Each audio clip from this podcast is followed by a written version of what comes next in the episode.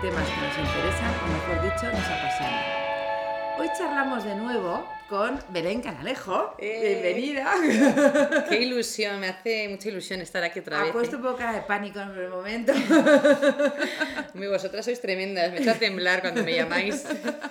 Porque tenemos un preguntas y respuestas. El año pasado su podcast fue el más escuchado del año. Qué bien, me alegro. Eh, la gente le escribió cosas preciosas porque además los puntos de inflexión, gente nos ha cambiado la vida, ahora me enfrento mucho mejor a esas cosas, ahora lo he entendido mejor y la verdad es que nos quedamos con las ganas porque la gente era como, ay, me hubiera gustado además preguntarle, me hubiera gustado tal y entonces dijimos, pues nada, hay que traerla otra vez. Así que hace unos días, iba a decir, ayer, os pedimos preguntas. Las hemos organizado por temas y Elena, aquí de entrevistadora, se va a poner a ella. Vamos a contestar todas que podamos. Algunas son similares, entonces, bueno, eh, las similares intentaremos contestar una de ellas al menos.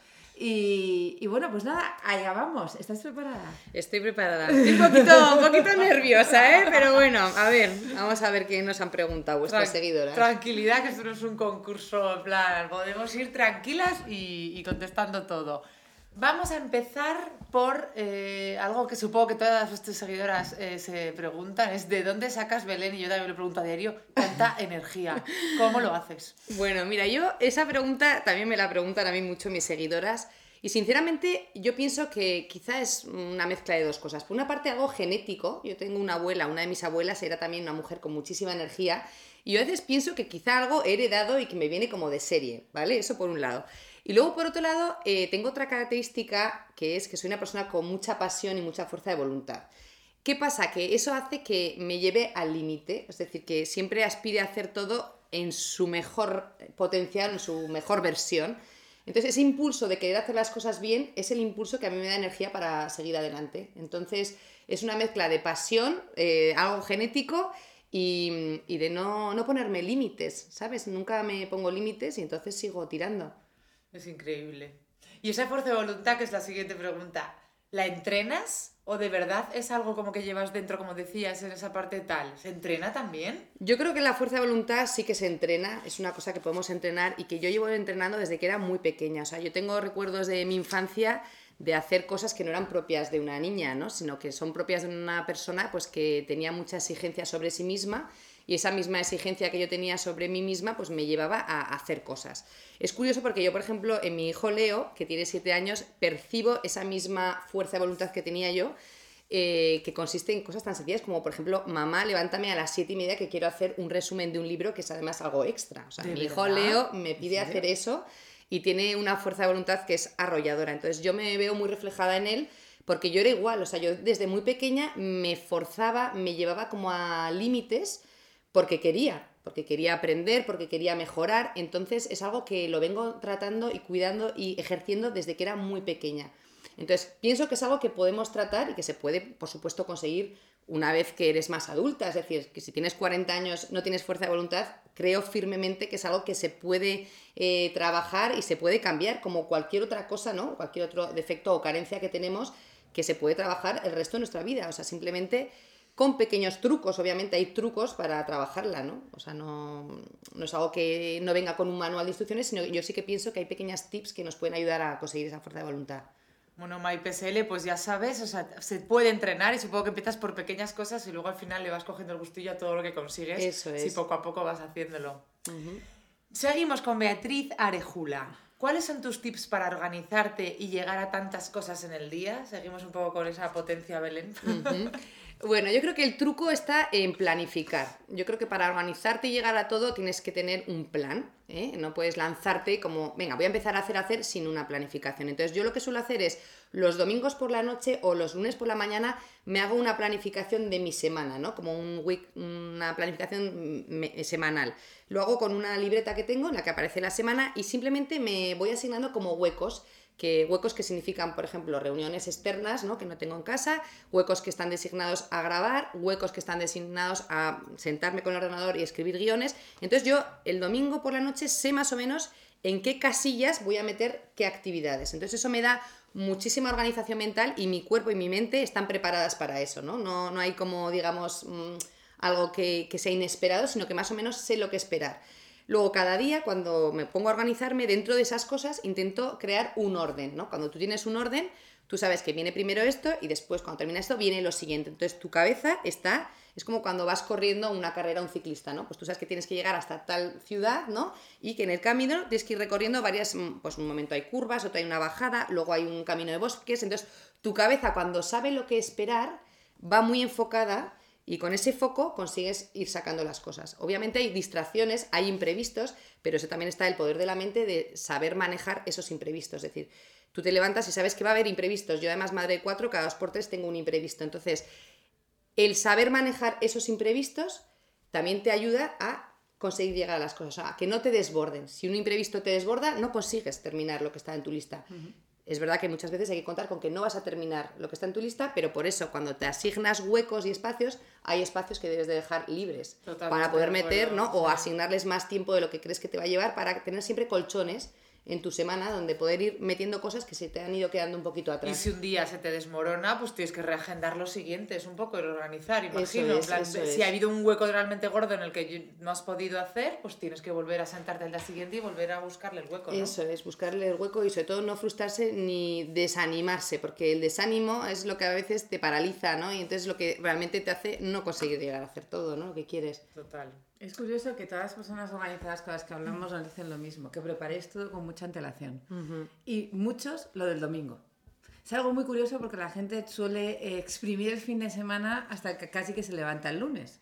y Llegar el domingo de viaje a las 12 de la noche. Exactamente. Y entonces ya vas de cráneo toda la semana porque es imposible. Lo de ponerte el domingo, simplemente organizar y luego ya dejarlo, el día siguiente ya arrancas eso es una yo, Yo creo que te da como muchísima te da mucha paz, porque a veces el domingo por la tarde empieza una especie de angustia, porque sabes que tienes una semana tremenda de cosas y entonces te empiezas a angustiar un poquito, ¿no? Entonces yo creo que el ejercicio de decir, venga, el domingo, yo por ejemplo con Nacho, pues sin ir más lejos, este domingo, por ejemplo, o el pasado, él me ayuda a organizar, claro, íbamos en el coche y yo con la libreta, en el coche apuntando toda la lista de cosas que tenemos, primero apuntas la lista y luego cómo las vamos asignando. Y eso es un ejercicio que lo hacemos con muchísima frecuencia volviendo de Pamplona o de algún sitio en el coche, ¿entiendes? Entonces tu cabeza ya empieza la semana relajada en lugar de tensionada, ¿no? Es un ejercicio importante hacer a mí me eso de, de asignar. O sea, no solamente es tu lista, es una lista familiar. Por supuesto. que entre todos hay que sacar adelante y que no eres tú, que muchas veces las mujeres somos de, no, yo lo hago, yo lo hago. Y por lo que veo tú, asignas. Sí, yo la verdad es que mi marido me ayuda mucho a organizarme. Es verdad que el grueso de mi trabajo lo llevo yo y de la familia llevo un porcentaje también bastante elevado, más de la media, pero, pero bueno, tengo la suerte que mi marido me, vamos, que me da un buen consejo. Muy bien. Seguimos con Estivalit 3. ¿Trabajar desde casa no llega a ser demasiado monótono? Hombre, trabajar desde casa yo creo que es algo que va con personalidades. ¿eh? Yo veo que hay gente que le gusta y gente que no le gusta. A mí trabajar en casa es uno de los placeres que me brinda mi trabajo y que no me gustaría nunca renunciar a ello. No me resulta monótono porque a mí me encanta estar en casa. O sea, ahora estoy en la casa de los sueños, obviamente es una casa que encanta estar. Pero antes, cuando no tenía la casa de los sueños, me daba igual porque llevo toda mi vida o muy buena parte de mi vida trabajando eh, desde casa. O sea, quizá desde el año pues 2005, ¿eh? pues puedo llevar 13 años trabajando desde casa. O sea, sé lo que significa trabajar desde casa y a mí no me resulta monótono porque mi trabajo no es monótono. O sea, monótono es verdad que es el mismo espacio, pero cualquiera que vayas a trabajar siempre trabajas en el mismo espacio, no te estás moviendo de oficinas constantemente. Entonces, yo creo que lo que lo hace monótono o no es más tu trabajo. Si tu trabajo es un rollo y encima estás en casa y no tienes compañeros, pues hombre, entiendo que te puedas un poco deprimir, porque, hombre, pues es un poco aburridite. Pero si yo tengo aquí a todos mis comentarios al otro lado un trabajo que es súper creativo y encima la comodidad de estar en mi casa cerca de mi hijo Max, para mí, vamos, es una gozada. Te creas además tu espacio siempre que lo has tenido, tu espacio maravilloso con todas tus cosas y tal. Supongo que es importante también tener un poco Eso eh, una zona realmente asignada de trabajo. Eso es muy importante, ¿no? También para tu cabeza y a nivel pues estético, sentirte cómoda, sentirte a gusto, un espacio agradable que invite pues a la concentración o que invite a la creatividad. Todo eso son cosas que ayudan, claro que sí. Fenomenal. Vamos a pasar a cosas lo estoy haciendo, personales. Lo estás haciendo increíble. Se nota que tiene tablas, ¿verdad? De hablar mucho. Madre mía, qué maravilla. Los stories me han dado muchas destrezas de decir mucho en 15 segundos. Tengo que reconocer que he mejorado. Tienes en tu cabeza el timer de 15 segundos. Sí, sí, perfectamente. sí. Mucho. Si realmente hay más de 15 segundos. ¿No creéis que hay más últimamente? Yo empiezo a pensarlo también. Últimamente cuento más cosas. Más cosas. Yo creo que ahí hay algo, en serio. ¿eh? A mí me funden más. Lo han extendido. Yo creo que estáis haciendo a hablar cada vez más rápido. Que esa es la ser. cosa. A ver, te están preguntando, ¿dónde eh, Patri San Juan Aguirre? ¿Quieres saber dónde has comprado los pendientes de aro que llevas mucho? ¿Sabes A ver, Patri, pues es? hija, no sé cuáles, porque como me cambio de pendientes cada dos por tres, si son unos de aro que tienen un poquito de rosa, negro y dorado, esos me los compré en Bimba y Lola. Ahora no estoy segura. Y si son otros que son totalmente dorados, esos son de mm, Dime que me quieres. Que tienen también un, un arito redondito dorado. Que los pendientes de Belén siempre son un hit, la verdad. Es que me encantan, la Ya. verdad que me gusta mucho, me divierte lo de llevar pendientes. Grandes. A ver, pregunta de esta semana que está muy candente. ¿Tienes pensado dejarte el pelo largo? Dice Adreamir. Estamos a tope con mi A cambio de look y alisándome el pelo, vamos. Es que encima mis comentarios ayer me decían que querían el pelo rizado. No hay quien las entienda, chica. Cada día me dice una cosa. Yo creo que, si os digo la verdad, me lo voy a dejar largo porque muy, yo creo que estoy en edad de podérmelo dejar todavía largo. Ya tendré mucho tiempo en mi vida para llevarlo corto. Pero ahora una melenita tipo la que tengo, me apetece llevarla así, un poquito cortita. Y quizá pues el año que viene me la dejo larga. Sí, para cambiar, además. Sí, sí, sí, Fácil. marear un poco a la gente y para aquí para allá. Los cambios de Lo look. corto, no me lo corto. Sí, igual estaba pensando hasta teñírmelo. Fíjate que no me lo he teñido ni me he hecho color en mi vida. Echarme igual unas mechitas así como en las puntas. Sí, así. Californiano. Sí, tipo así californiano, no sé, ¿eh? Voy a, voy a igual experimentar por primera vez con mi pelo, quién sabe. ¿Cuánto mides, Belén? Nos pregunta aquí Roma Mira. Basto 71 Gemel. Yo creo que mido ahora mismo 1,69. Porque toda mi vida he medido 1,68. Pero la verdad es que el año pasado, cuando mi padre nos mide, que nos mide todos los años justo el día 1 de enero, Y lo marca en la pared Sí, como- lo marcamos la pared, pasa que cambió la puerta, entonces bueno, ahora tiene una- un palo enorme que, lo, que está con todas las pegatinas de las edades de cada uno. Y el año, que vi, el año pasado yo marcaba 1,69. Entonces no sé si fue una cosa de la medición o realmente he crecido, porque es verdad que desde hace un año me ha crecido también un número del pie. Y toda mi vida he llevado el 39 hasta hace un año, sea, el 38 hasta hace un año que de repente calzo el 39. Con lo cual puede ser estirón. que he dado el estirón. Oye, pero fíjate tú, a mi edad hoy. Estás floreciendo, Belén. Estoy en mi mejor momento. Ya os lo digo, vamos, todo para arriba. Por eso sientes que tienes algo dentro. Algo dentro que está explotando. Mira, empezando por crecer un centímetro. A ver, nos pregunta también Mardrebleldes. Me gustaría saber de tu familia, hermanos, sobrinos, algo que puedas compartir. Gracias. Aparte Pues de mira, gran familia. Eso, yo tengo una super gran... A ver, mi familia más pequeña, digamos mi familia, familia directa, es, tengo dos hermanos, uno mayor que yo y otro más pequeño, el tío Javi y el tío Carlos, que alguna vez los he sacado por ahí. Eh, luego, claro, tengo mis padres y luego tengo una super gran familia, que son los, bueno, tengo por un lado los hermanos de mi padre y los hermanos de mi madre, pero es verdad que con los hermanos de mis padres, de mi padre, tengo mucha relación porque todos los veranos, desde que yo era un recién nacida, vivimos juntos en el mismo sitio durante dos meses. Entonces tengo muchos meses eh, convividos con la familia de Los mi padre. veraneos. Sí, entonces somos muchos primos, todos de una edad súper similares, que ahora todos hemos tenido hijos y claro, entonces los hijos son también de la misma edad de mis hijos, entonces tenemos un follón impresionante. Oh, y la verdad que para mí es de gran tesoro de mi vida, o sea, el tener una familia así grande, poderle dar a mis hijos eso mismo, un espacio donde puedan disfrutar de sus veranos, que es el mejor campamento al que podrían ir, eh, pues para mí es eso, pues de lo mejor que tengo en la vida. Me encanta. Nos pregunta también Guillenche6604. ¿Cómo gestionas los grupos de WhatsApp del cole? ¿Eres activa o pasiva? ¿Te dejas llevar? Mira, soy un auténtico desastre, pero con mucha intención con los grupos de WhatsApp. O sea, me hago la loca que no os puedo ni expresar. Odio los grupos de WhatsApp, ¿vale? Y lo voy a decir alto para que me escuchéis si estoy en algún grupo, que sepáis que no me gustan los grupos y por eso no contesto nunca. O sea, en los grupos de cole no soy nada activa, o sea, si puedo en todo el año intervenir dos veces, ya es mucho. En los grupos de extraescolares, por ejemplo, mi hijo Leo creo que todavía no he intervenido nunca en el grupo de WhatsApp. De hecho, le doy a archivar porque me estresa un montón ver es que cómo... tienes un grupo por hijo. Claro, Claro, tengo por, no, por cada Mario. clase y luego más los WhatsApps, o sea, es que es un lío. Los extraescolares, claro, es que es un lío, es hijo, un no digas lío, que es todo un va al lío. grupo. Claro. Entonces, la verdad os digo que mm, no me gustan los grupos de WhatsApp, no me leo nunca los mensajes. Me gusta más el uno a uno y ahorita soy como muy rápida. Eh, WhatsApp no es la red social o la herramienta donde más tiempo eh, se pegaba la moda. No, en general el teléfono es algo que tampoco me gusta hablar por teléfono. No soy de conversaciones largas por teléfono tampoco. O sea, soy un poco rara, ¿no? No, No, totalmente de acuerdo No, contigo No me gusta. WhatsApp, lo tengo No silenciado. gusta nada No, hablamos por teléfono si podemos evitarlo. Mandamos un mail de forma que la gente nos contesta cuando ellos quieran.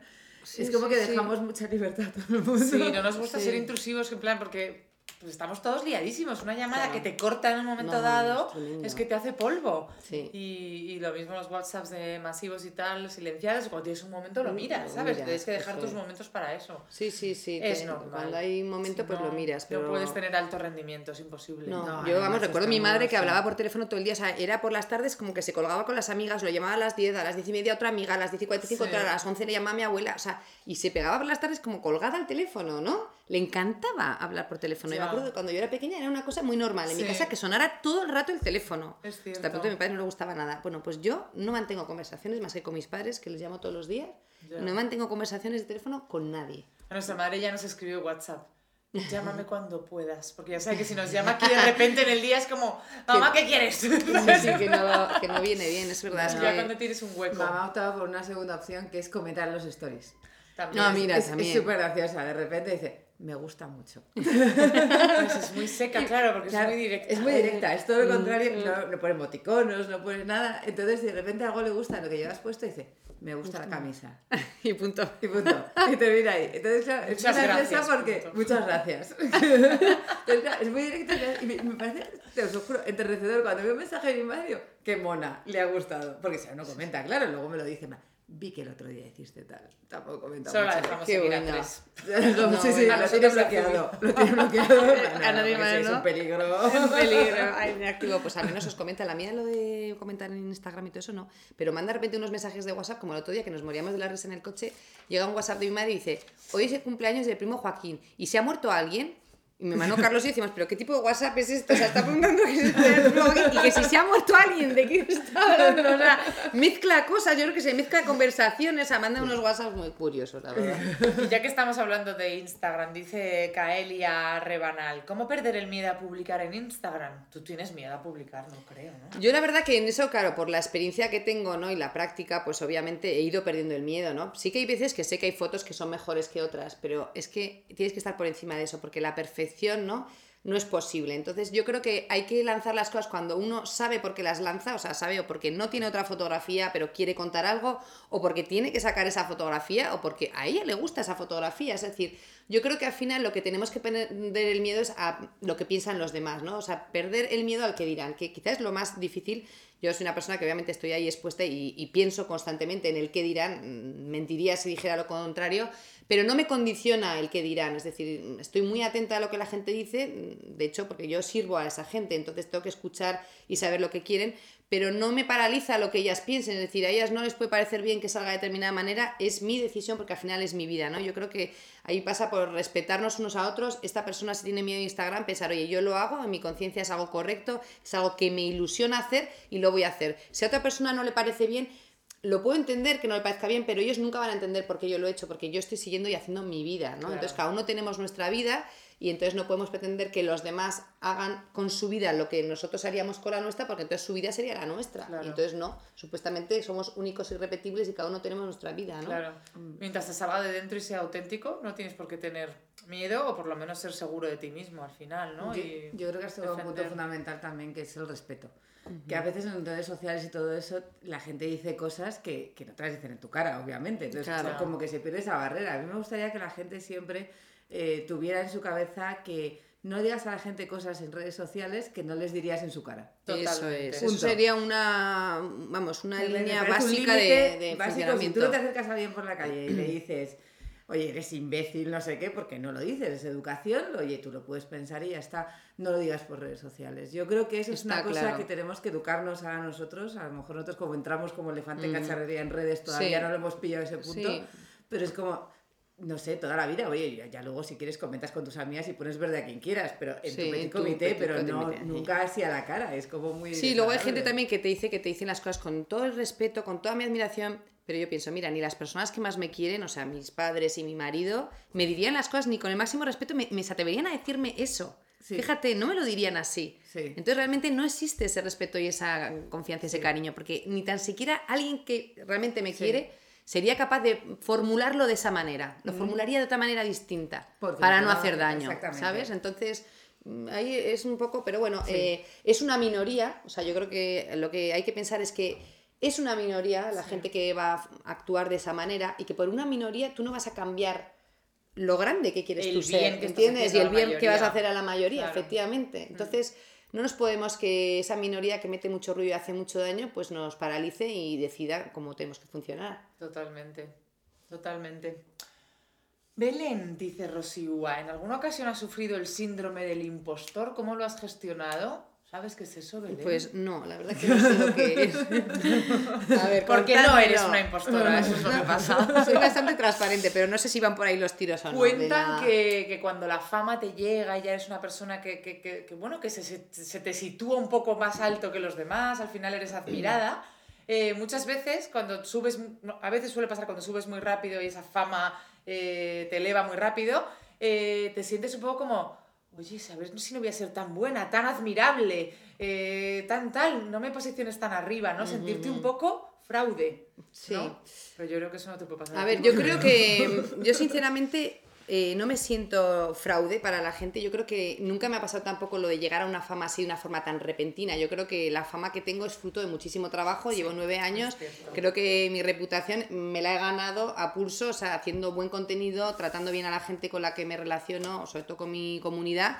Entonces yo nunca tengo la sensación de estar engañando a nadie, sinceramente, mm, porque procuro ser súper transparente, eh, tener muchísimo cuidado con las palabras que elijo para decir las cosas. No me siento una impostora, ni, ni como que no me pertenece tampoco lo que me pasa, sino al revés, hombre, también siempre pienso que podría ser más. O sea, nunca me he considerado que soy ultra famosa o ultra conocida, ¿no? A pesar de, de mi influencia, siempre pienso que soy una persona súper normal. Entonces, o sea, no me siento tampoco ni diva ni nada como para creerme impostora de nadie, ¿no? Ya, eso tu, bueno, tu trabajo, como estabas diciendo desde el principio, y lo, y lo que te ha costado y lo que tal, te avala en, en donde estás y, y te sientes, pues no que sé, con trabajo del día a día no puedes sentirte impostora en ningún, en ningún Mm, caso. No, no he tenido tampoco. Yo admiro a esa gente que de repente de un día para otro consigue ese éxito, ¿no? También es gente que tiene un talento brutal, ¿no? Que yo no es mi caso, yo creo que es una persona normal. Pero, oye, pues impresionante. Imagino que sus sensaciones y su vértigo tiene que ser superior. Yo no lo he experimentado, entonces no, no sé decir, ¿no? Bien cómo se sentiría en esa posición. Seguimos. Bueno, te preguntan aquí una cosa eh, bastante personal de una pastilla que tomas, mi hijo Shop. ¿La pastilla que tomas a diario es tamoxifeno? ¿Cómo se sienten los efectos secundarios?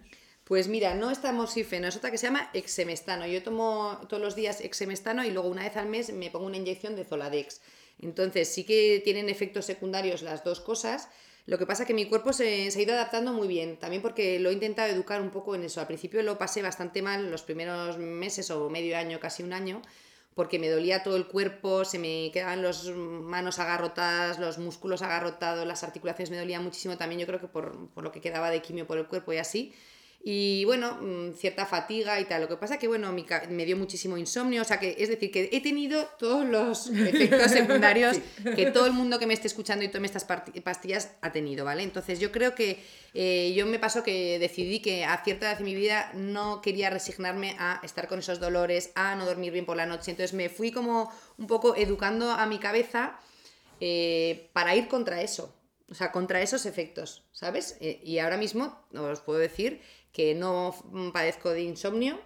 Eh, es verdad que hay noches que paso mejor que otras, pero bueno, fruto de otras muchas cosas.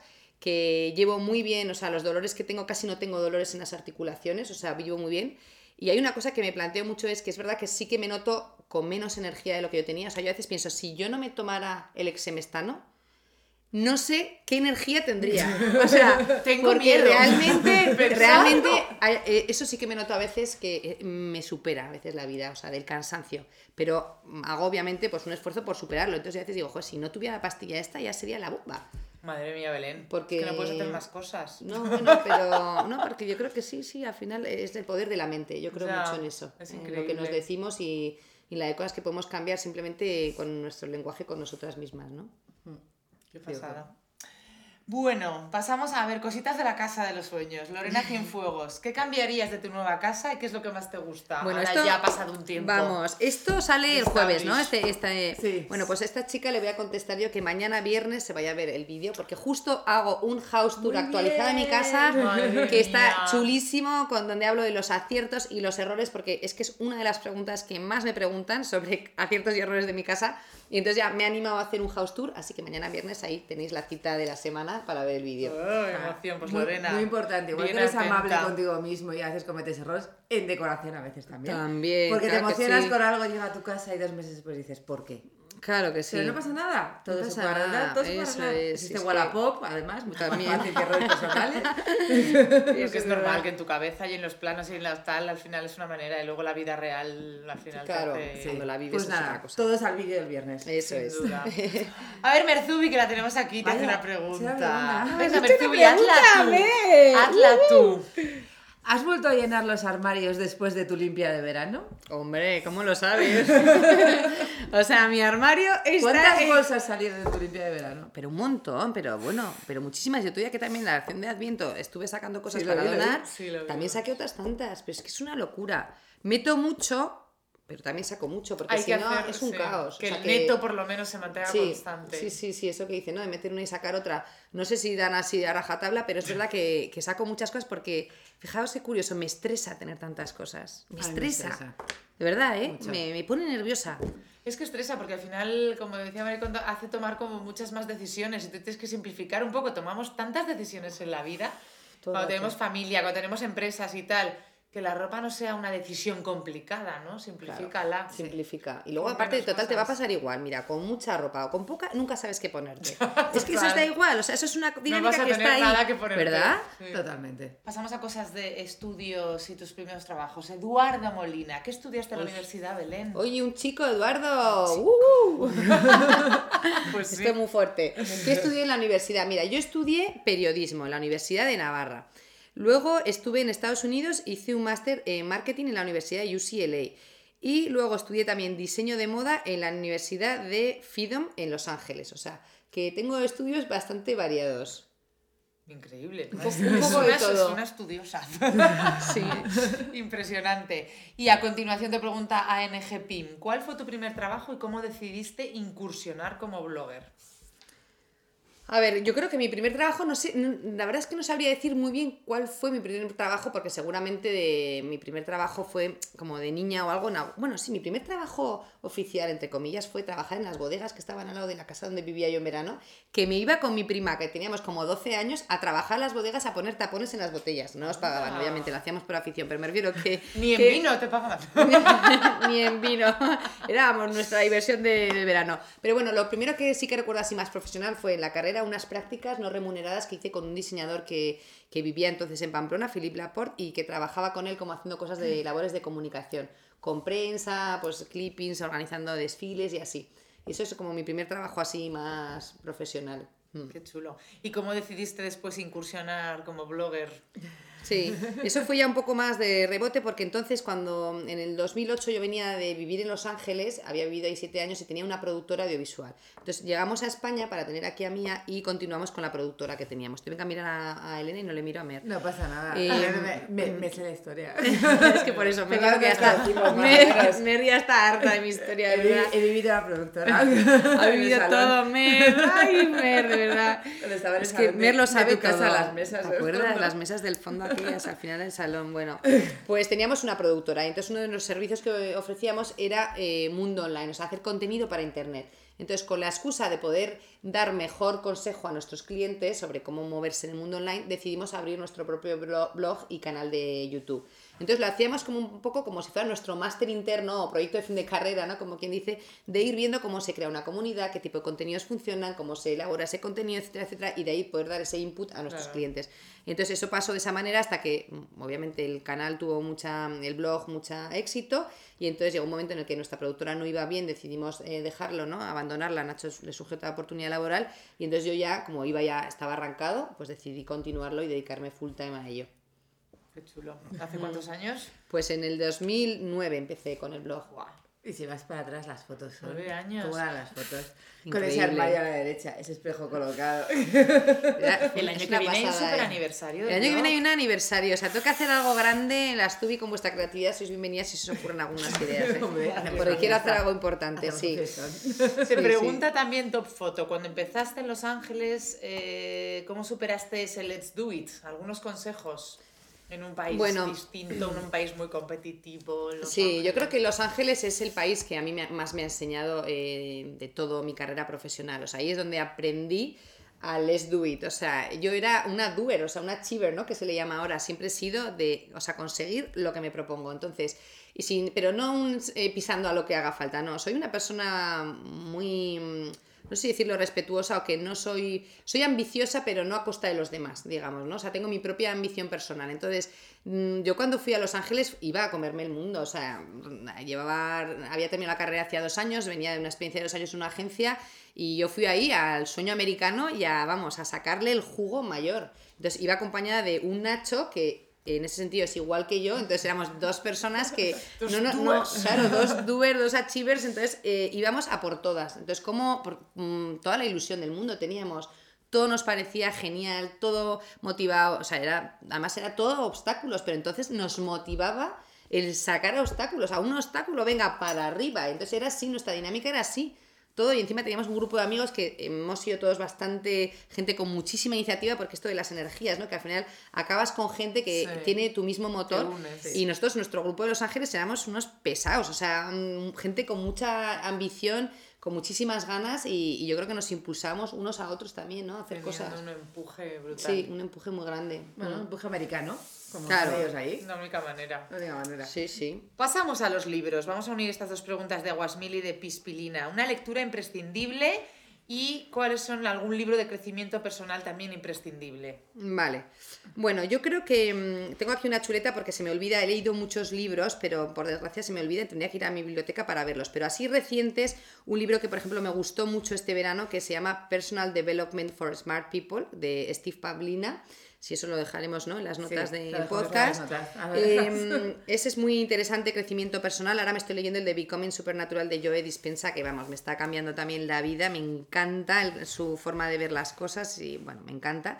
Hay otro libro también que leí este verano que no sé si es recomendable para todos los públicos, sí quizá para alguien que busca o que está en un, es como que tiene unas ansias como espirituales, el de Conversaciones con Dios me desmontó bastantes cosas y me pareció un libro que revuelve mucho, ¿vale? No sé si es para todos los públicos, pero bueno. Y luego para madres, el de mm, em, Peaceful Parents, Happy Kids de, mm, de Laura Markham.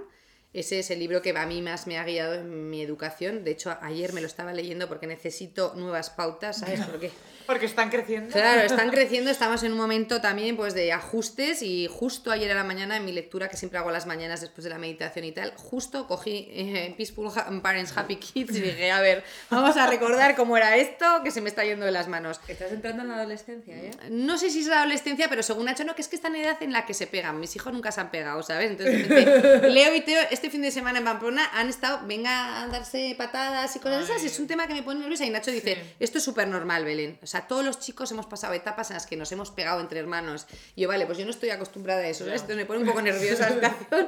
No me gusta que se peguen, o sea, soy antiviolencia. Y entonces estaba leyendo Laura Marcan para ver si me ponía un poco pautas, ¿no? Y, y la verdad es que ayer a la tarde puse una cosa en práctica de esas y me salió muy bien la cosa. dije, ¿ves qué sencillo? Pues igual a veces hay que hacer unas tontadas. Para, sí, sí, a- muchas tontadas. Pero bueno, si funciona, pues ya está, tienes para Qué maravilla. Hay que coger ese libro para nuestro futuro. Claro que sí. Venga, que ya nos quedan poquitas preguntas. Hablamos ya un poco más de futuro. Eh, bueno, pregunta primero Silguez, por ejemplo. Si el mundo influencer se acabara, ¿cómo se reinventaría Belén? Besos. Muy bueno. Bueno, yo creo que eh, iremos evolucionando. Nunca he pensado que las cosas se van a acabar de un día para otro. Como que no he visto nada a mi alrededor que haya sido así tan drástico. No Entonces. Yo sí. creo que llevo nueve años en esto y me he ido adaptando porque en nueve años aquí ha habido muchísimos cambios desde que empezamos hasta donde estamos ahora y en cada uno de esos cambios he sabido adaptarme y no solo adaptarme sino reinventarme y entonces coger esa ola y seguir ¿no? Eh, creciendo, ¿no? De hecho ayer comentaba yo en mi Instagram que es brutal que en los últimos, el último mes he crecido en mi Instagram 20.000 suscriptores y en los últimos dos meses 45.000. Si ves el ratio, ¿no? De 345.000 que son mis suscriptores, saber que 45.000 Son son de los últimos dos meses, es como decir, ¿qué ha pasado en los últimos ocho años y medio, Belén? Pues o sea, eso es un indicativo de que estoy en un momento de crecimiento, ¿sabes? Y de renovación y estoy con muchísimas ganas. Entonces yo no pienso que nunca se va a acabar de un día para otro, sino que sabré reinventarme, mi capacidad creativa me pondrá en el siguiente nivel y seguiré tirando. Y si me aburro de eso, yo siempre pienso que me quedaré con, ser manager de mis hijos, que creo que todos van a ser brillantes. Y entonces Yo les digo a mis hijos que me voy a retirar siendo su manager. Joder, levantándose a las 7 de la mañana para prepararse cosas, madre mía, van a llegar lejos. Como, como la madre de las Kardashian. Es que la veo total.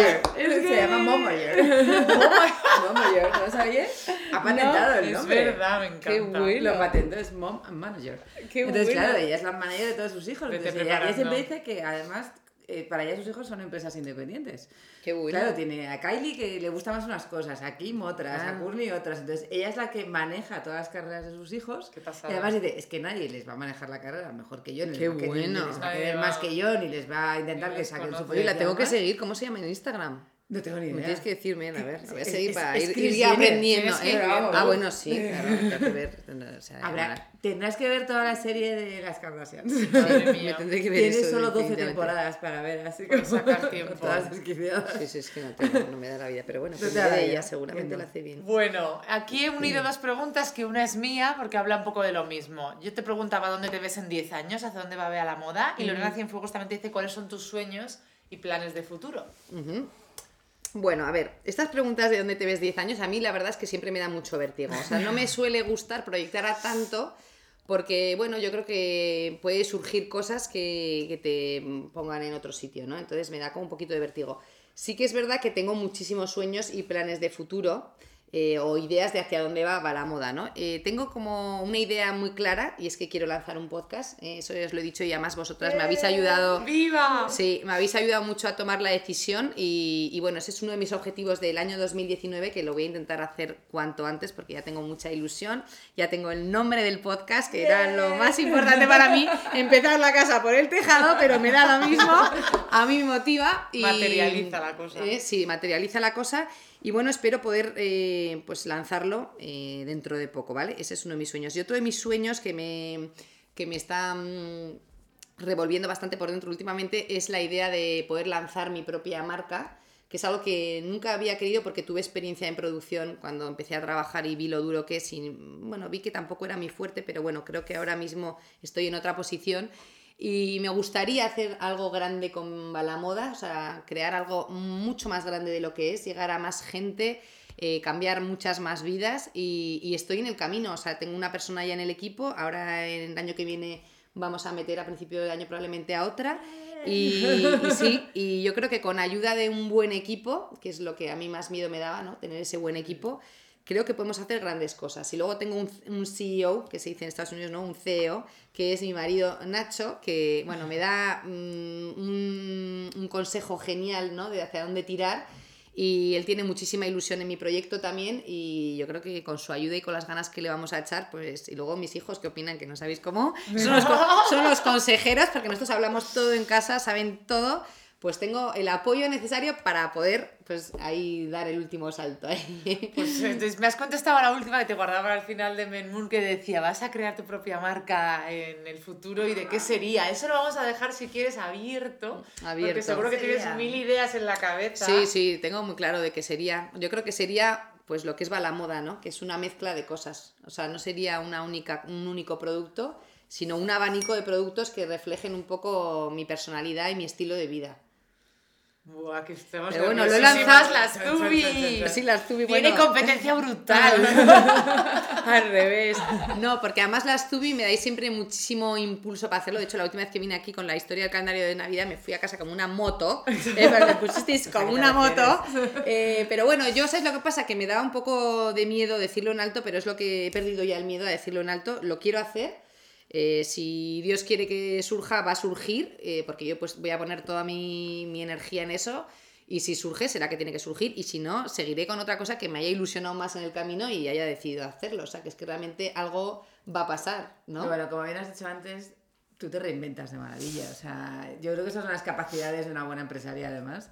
Y en eso tú lo haces de cine. Que Bueno. Eso no sale, pues tiro por aquí, hago no sé qué. No, y crear no sé qué, cosas, crear ir por cosas. delante y estar muy atento y observar todo, e ir evolucionando y añadiendo cosas hacia la moda, que es lo que has hecho desde el principio, Sí, ¿sabes? Facetas de cosas que, que tú veías que se podían llevar, que luego otros se han incorporado, que se ha ido haciendo importante un poco en tu perfil y, y esa es la clave, es que no se agota, es que eso no se agota nunca. Claro, no se la agota, no se creatividad, agota. el ir por delante y el proponer cosas chulas, relevantes y escuchar a, a quien te escucha y tal, Sí. es que eso no se puede... No. se puede Sí, hacer. Bueno, y que sí. es el décimo aniversario, por el décimo aniversario hay que hacer algo. Hay que hacer algo grande, sí, gordo, sí, fiesta en la hacer casa de los los sueños.